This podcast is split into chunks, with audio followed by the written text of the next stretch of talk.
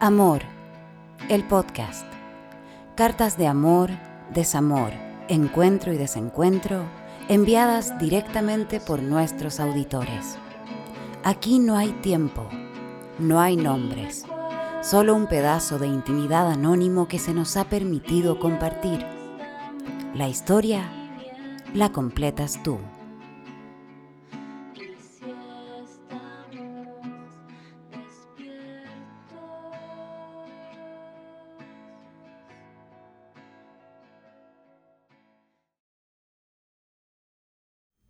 Cada cierto tiempo me duele. Cuando entraba y me veías entrar, ¿no pensaste que me podía matar? No creo que el alcohol sea la excusa. Escribo esta carta porque existe un podcast donde se puede escribir sobre el amor, el desamor, el despecho. No sé en qué nivel estoy. Para nada despecho, para nada amor, para nada desamor. Es dolor, decepción, profunda decepción. Creo que para lo que teníamos, cualquiera de esas tres palabras quedan pequeñísimas. 14 años. Y una de las excusas fue que nuestra relación ya no era la misma en serio. ¿Acaso no lo hablábamos cada vez que lo sentíamos? ¿O fue mucha la sinceridad que te tomaste la libertad de enrostrarme qué tan no igual era nuestra relación? Han pasado nueve meses y me las has ganado todas por cansancio.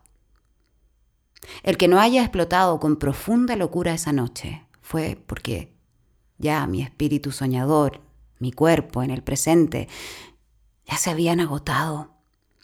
Ya no podía pasar nada peor. Nada me podría hacer más daño.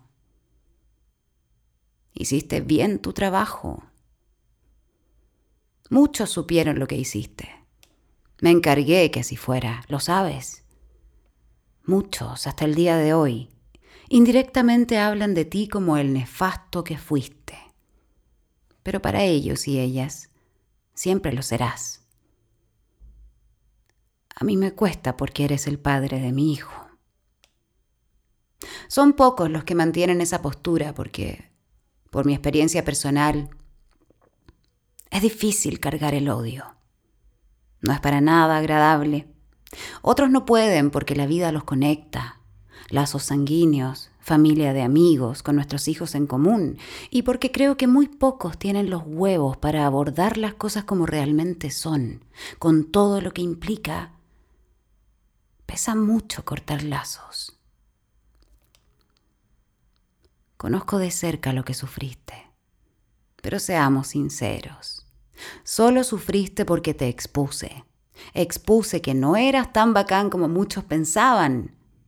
Sufriste porque tu familia poco sabía de las cosas que podías llegar a hacer. Me encargué de eso porque ya era suficiente. No era la primera, pero sí la última. No te odio.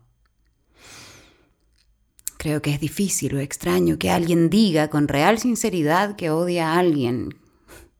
Creo que el odio es un poco inexistente, desmedido, poco cuerdo. Pero cuando vuelvo a ese día y veo claramente todas las imágenes, te odio. ¿Cómo cresta pudiste? ¿O puedes hacer algo así? ¿Cómo el verme pasar no te hizo parar o peor aún el verlo a él? ¿Ciego no eres? Imbécil sí, pero aún así no encuentro explicación. Me va a doler una eternidad. Tengo que verte y llevar una sana relación. Estamos conectados de por vida pero en este momento te odio porque veo todo y duele.